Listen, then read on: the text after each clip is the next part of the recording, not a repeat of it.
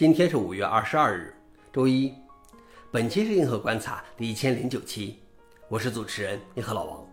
今天观察如下：第一条，澳证交所宣告用区块链改造其核心交易系统失败。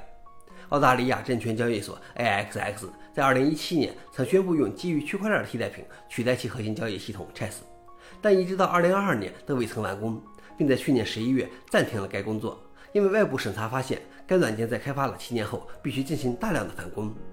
AXX 表示，他正在考虑再次尝试重建这个有三十年历史的软件的方案，但不会涉及区块链或相关的分布式账本技术。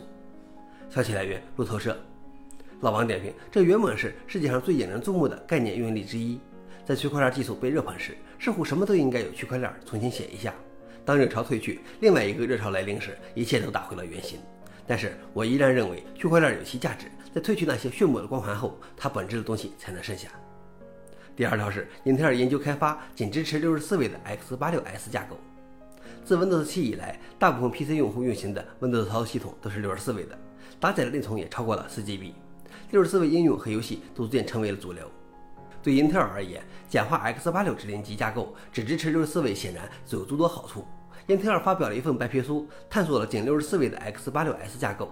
在新的架构中，用六十四位的简化分段模型，分段支持三十二位应用，移除了十六位寻址支持。六十四位的 x86S 芯片仍然支持三十二位应用，但不再支持三十二位操作系统。消息来源：英特尔。老王点评：是时候考虑全面转向六十四位了，就像当时从八位、十六位升级到三十二位一样。抛掉历史包袱显然更好。虽然这一天来的不算早，但是依然有点意外。最后一条是大量恶意项目导致拍拍暂停新注册两天。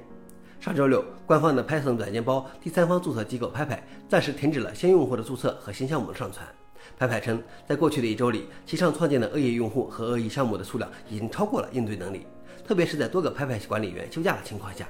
现在，拍拍表示暂停服务已被解除，但没有提供更多细节。消息来源：Blueprint Computer。老王点评：在第三方软件库越来越多成为基础设施的重要一环时。其承担了太多原本没有预料的压力，也许是该考虑在新的形势下如何改进已经用了数十年的第三方中心化的软件库的机制架构和流程了。以上就是今天的硬核观察，想了解视频的详情，请访问随附链接。谢谢大家，我们明天见。